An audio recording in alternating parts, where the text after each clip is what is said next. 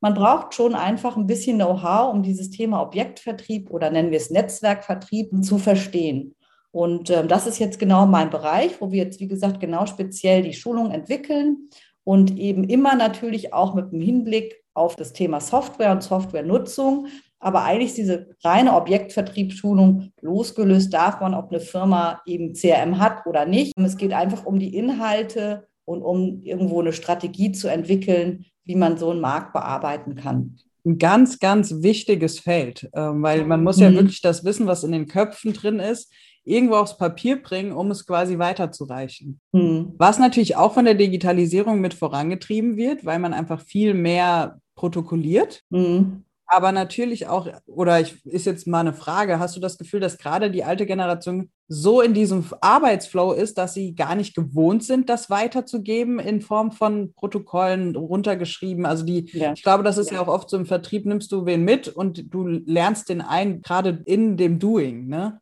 und nicht unbedingt über ein System. Ja, es ist der klassische Weg einfach immer dieses, die, die meistens gibt es Produktschulung, ne, was will die Firma verkaufen und dann heißt es genau, geh mal mit einem Kollegen mit, mit Erfahrung. Der Kollege mit Erfahrung, der führt aber Gespräche auf einer Ebene, die ganz woanders ist. Also da kommt der Neue gar nicht, ne, das ist für den Schritt 10. Der muss erstmal Schritt 0 und Schritt 1 und Schritt 2 machen, bevor er dann in solche Gespräche einsteigt. Also es ist oft so Anspruch und Wirklichkeit. Also ich glaube, das ist nicht der richtige Weg. Klar ist es, ist es grundsätzlich gut, er muss ja das Gebiet auch draußen kennenlernen und die Kunden.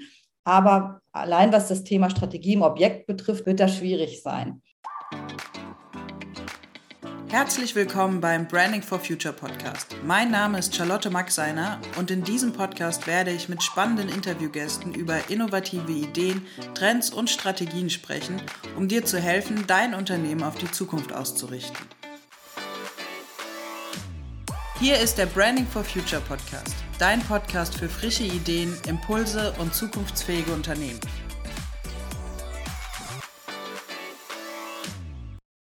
Heute zu Gast im Branding for Future Podcast ist Mirja Lange. Mirja arbeitet bei IBS Technology und ist dort als Beraterin und Salesforce-Administratorin tätig. Ihr Schwerpunkt liegt dabei vor allem auf Schulungen, einerseits für Salesforce, aber auch für die Vertriebsmitarbeiter im Objektvertrieb. Und ich nutze diese Podcast-Folge, um von Mirja mehr über den Wandel im Vertrieb zu erfahren und die digitalen Möglichkeiten in dieser Branche. Herzlich willkommen, Mirja. Schön, dass du da bist.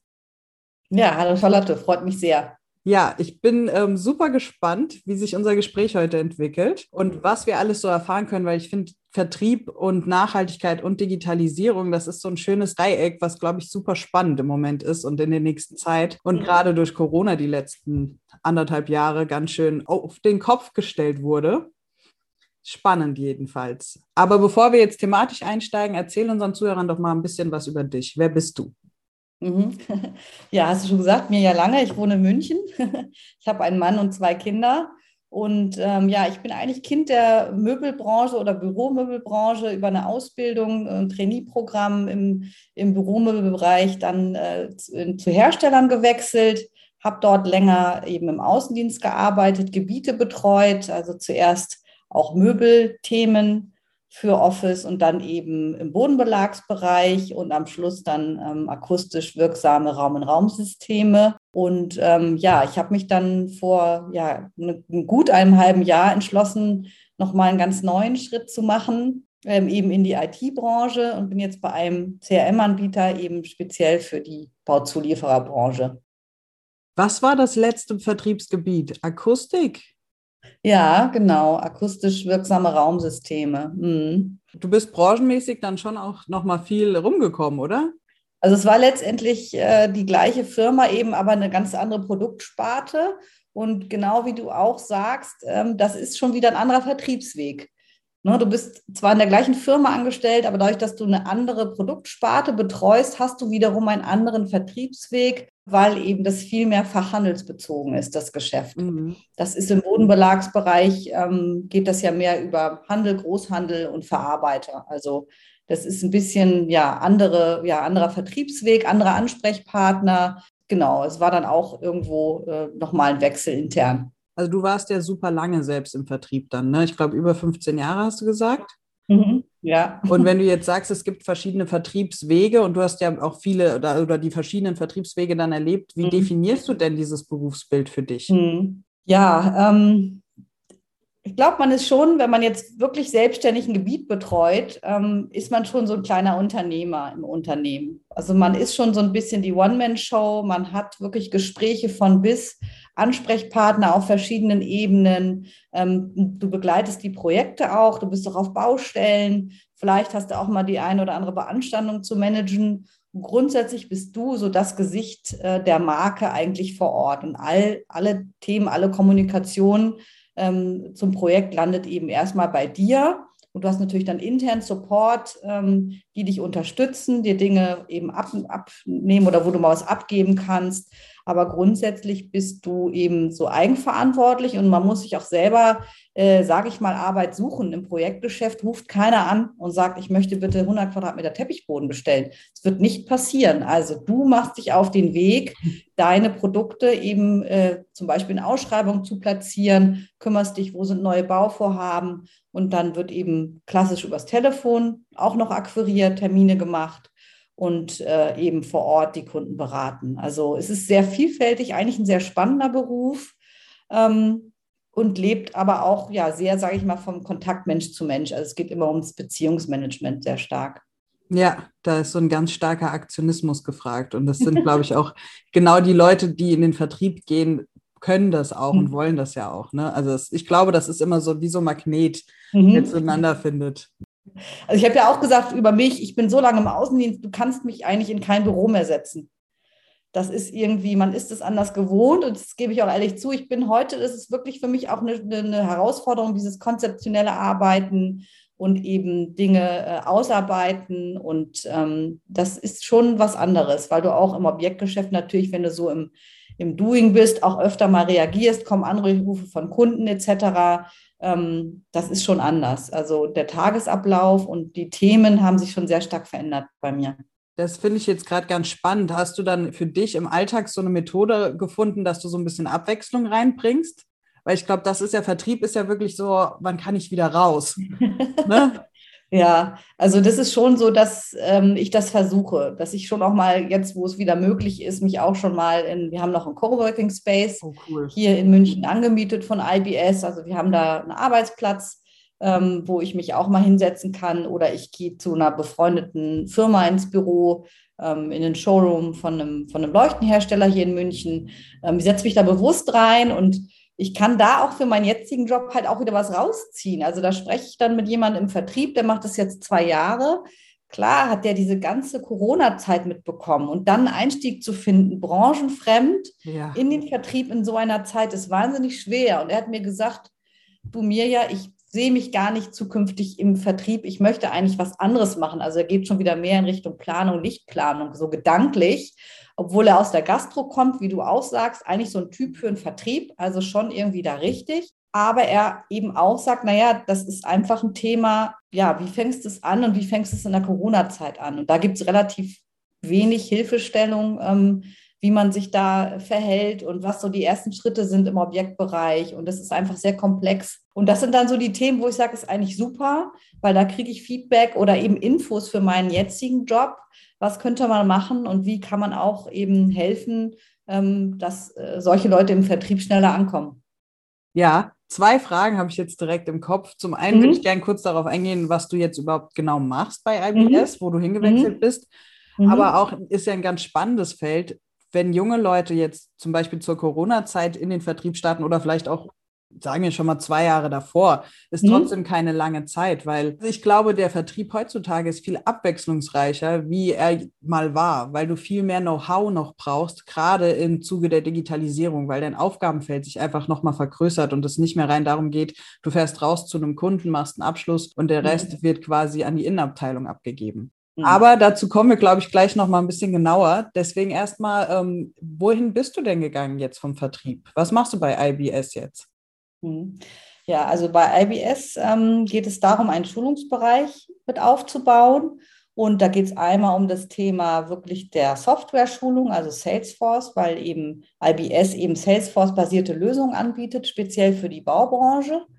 Aber es gehört immer eigentlich in einem CRM-Projekt dazu, dass sich die Kunden auch über ihre Vertriebsstrategie wirklich ihre Gedanken machen. Also weil ein CRM ist schon oder ein CRM einzuführen oder zu wechseln, ist schon ein großer Einschnitt ins Unternehmen und man muss sich da schon auch Gedanken machen um die Vertriebsprozesse.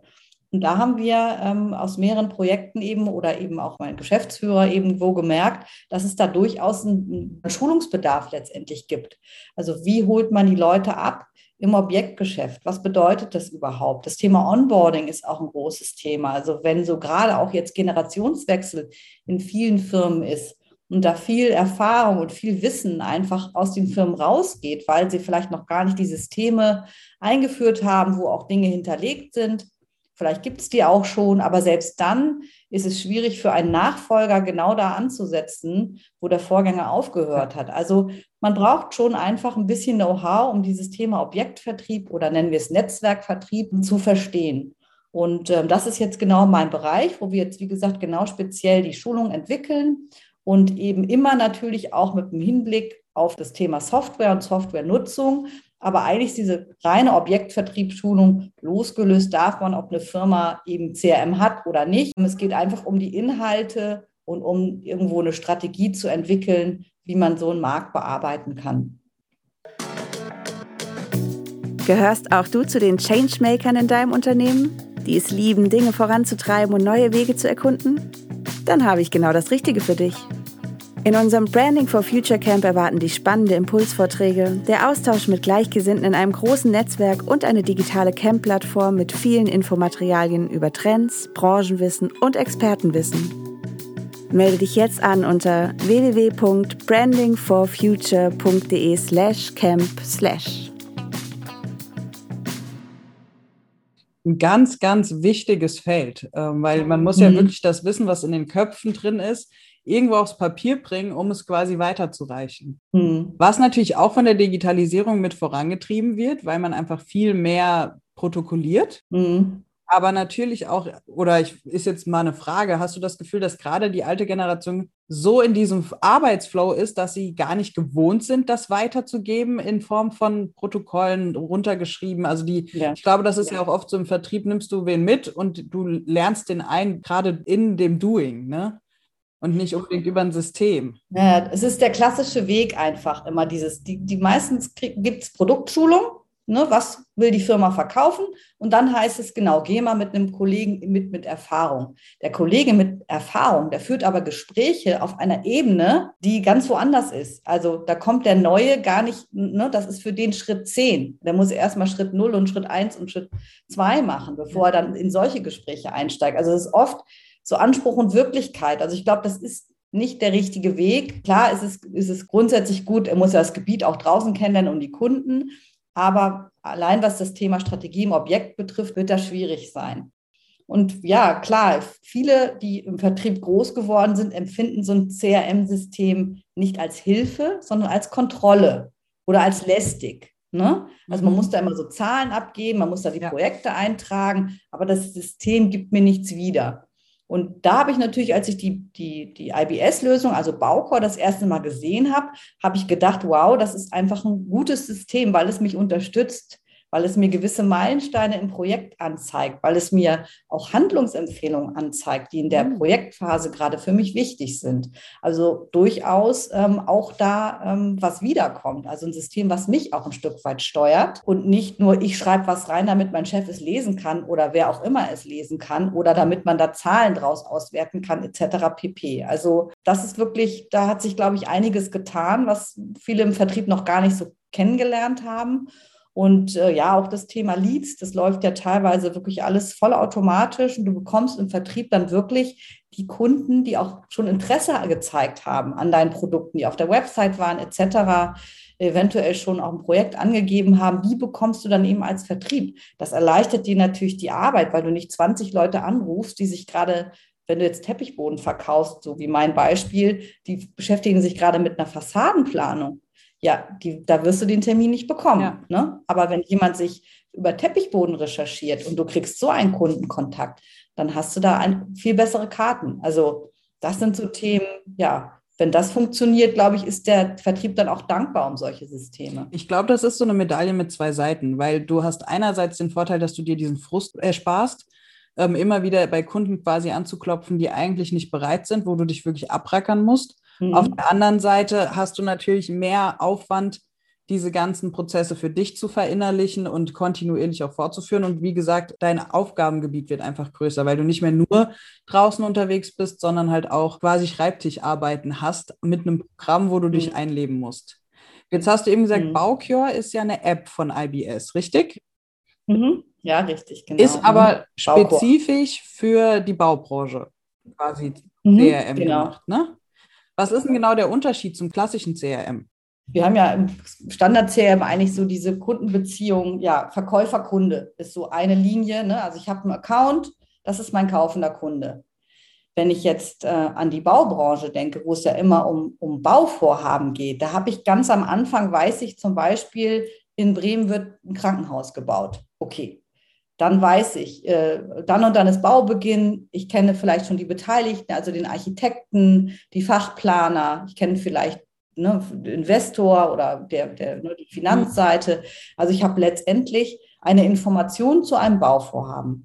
Wer am Ende mein Produkt kauft, egal ob ich jetzt Teppichboden oder Sanitär oder sowas verkaufe, das kommt ja erst, sage ich mal, in der letzten oder vorletzten Phase der Ausschreibung wird dann irgendwann klar, wer ist eigentlich der Kunde, der bei mir kauft. Und das ist der große Unterschied. Also ich muss alle diese Themen abbilden, den, sagen wir, den Fortschritt des Gebäudes irgendwo, Ne, über die zwei, drei Jahre Minimum begleite ich eigentlich so ein Projekt. Bei manchen Firmen sind es auch schon sieben, acht Jahre, weil die noch wesentlich früher einsteigen. Also ne, wirklich schon in, in, in ganz, ganz vor, frühen Vorphasen.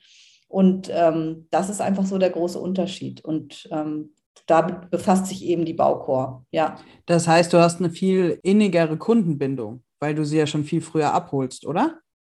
Genau, also ich habe zu einigen Beteiligten habe ich quasi über die gesamte Projektphase auch immer mal wieder Kontakt. Manche kommen später dazu. Also auch das muss ich irgendwo vertrieblich abstimmen. Wann ist in welcher Phase wäre es für mich interessant? Wer sind überhaupt die Entscheider? Mhm. Auch die muss ich für mich nochmal separat eigentlich identifizieren. Es kann sonst sein, dass ich wunderbar viele Leute kenne, die alle mein Produkt toll finden, aber ich kriege den Auftrag nicht, weil ich beim Entscheider gar nicht war. Ja. Konnte ich vielleicht auch nicht wissen, vielleicht konnte ich es wissen. Also es das muss man irgendwie so ein bisschen ja strategisch und irgendwie, sage ich mal, Bauvorhaben auch analysieren, ähm, wie die sind so, wie sind die so aufgestellt und wichtig auch, wie, wer sind die Ansprechpartner, wie stehen die zu meinem Unternehmen? Also die Baucor zum Beispiel liefert Informationen darüber, wie loyal jemand ist. Oh. Also wenn jetzt ein Architekt, Planer häufig in Projekten, ähm, also in Projekten meine Produkte einsetzt, dann wird er auch als loyal identifiziert. Und das heißt, das System lernt quasi mit, also jedes abgeschlossene Bauvorhaben wird ausgewertet und da gibt es sozusagen, sozusagen so ein bisschen Ranking, was die Beteiligten betrifft. Und das hilft mir in nachfolgenden Projekten, mir das mal anzuschauen. Wer ist denn da eigentlich ähm, loyal zu mir in dem Netzwerk? Und ähm, ja, wer kann mir dann auch helfen in gewissen Situationen? Das heißt, es ist super hilfreich, gerade für die Organisation vorab und aber auch für die Strategie, wie gehe ich ran? Ja, absolut, ja. Spannend. Mhm. Sehr, sehr spannend.